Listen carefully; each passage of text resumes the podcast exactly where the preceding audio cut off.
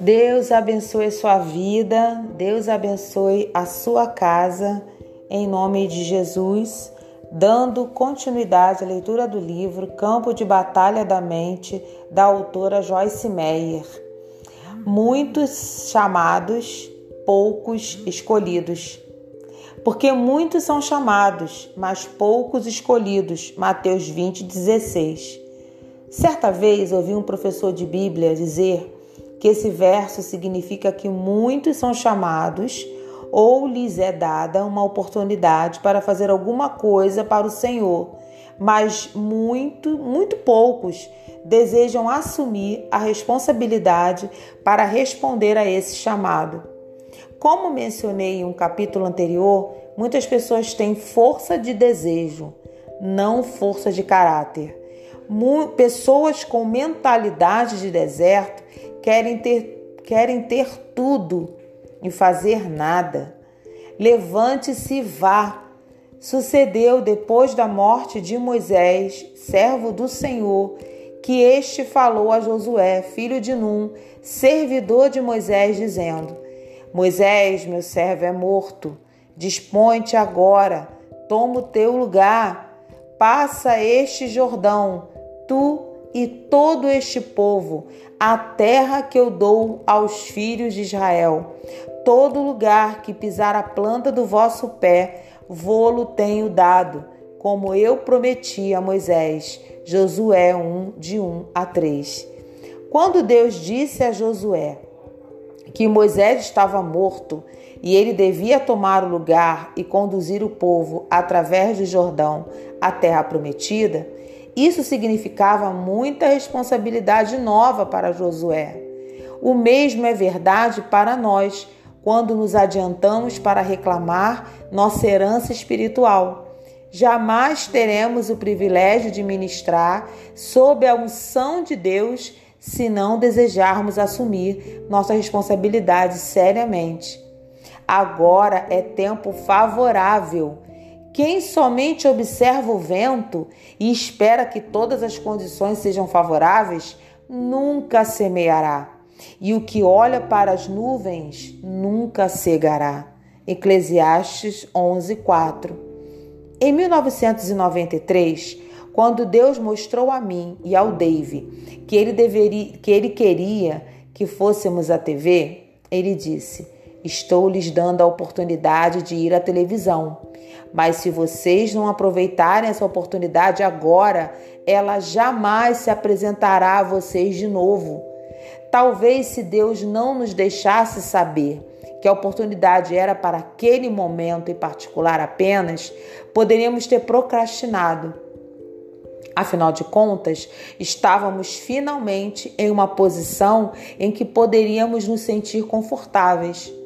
Por nove anos estivemos no processo de dar à luz aos ministérios Vida na Palavra.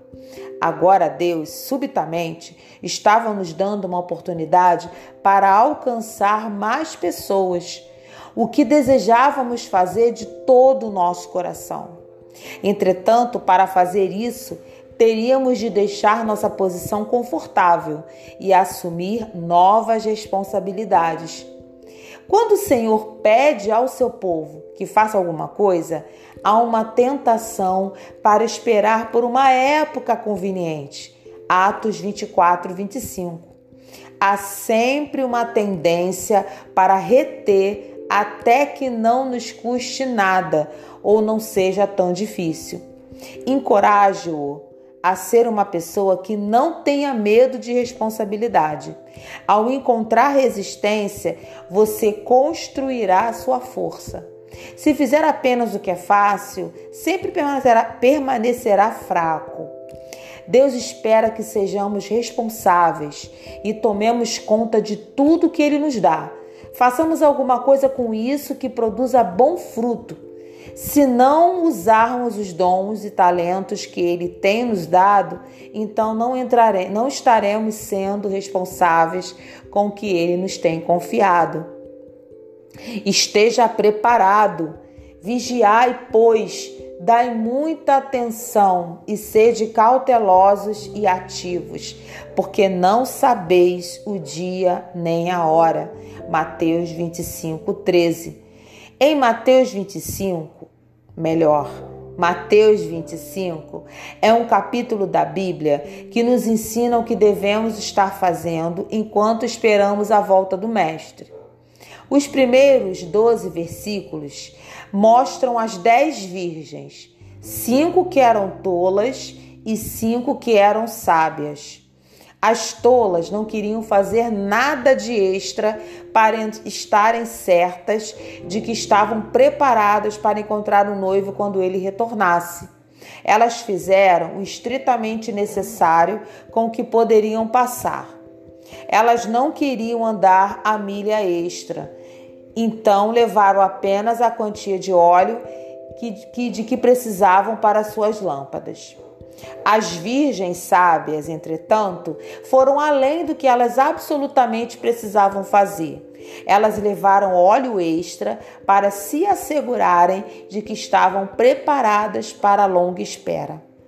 Quando o noivo veio, as tolas descobriram que suas lâmpadas estavam se apagando e elas, claro, queriam que as sábias lhes dessem do óleo delas. É isso que geralmente acontece. As pessoas preguiçosas e procrastinadoras sempre querem que aqueles que trabalham duramente e assumem suas responsabilidades façam por eles o que eles mesmos deveriam estar fazendo. Use o que lhe foi dado, servo mau e negligente. Mateus 25, 26. Mateus 25, então, Existe uma parábola que Jesus contou sobre três servos aos quais foram dados talentos que, per que pertenciam ao mestre deles. O mestre então viajou para um país distante, esperando que seus servos tomassem conta de seus bens enquanto ele estava ausente. O homem que recebeu cinco talentos usou-os. Ele os investiu e ganhou outros cinco. O homem a, que foram, a quem foram dados dois talentos fez o mesmo, mas o homem a quem foi dado um talento o enterrou no solo porque estava muito amedrontado.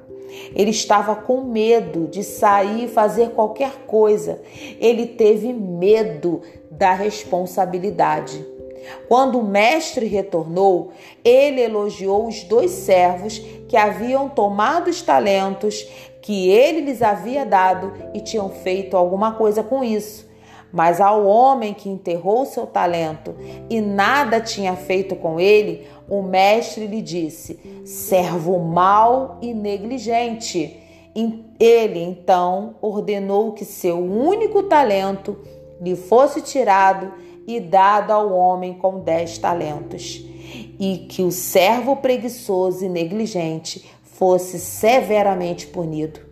Encorajo-o a responder à habilidade que Deus tem colocado em você, fazendo tudo o que você puder com ela, para que quando o Mestre retornar, você possa não apenas dar-lhe o que ele lhe deu, mas outro tanto a Bíblia claramente nos mostra que a vontade de Deus é que produzamos bons frutos. João 15, 16.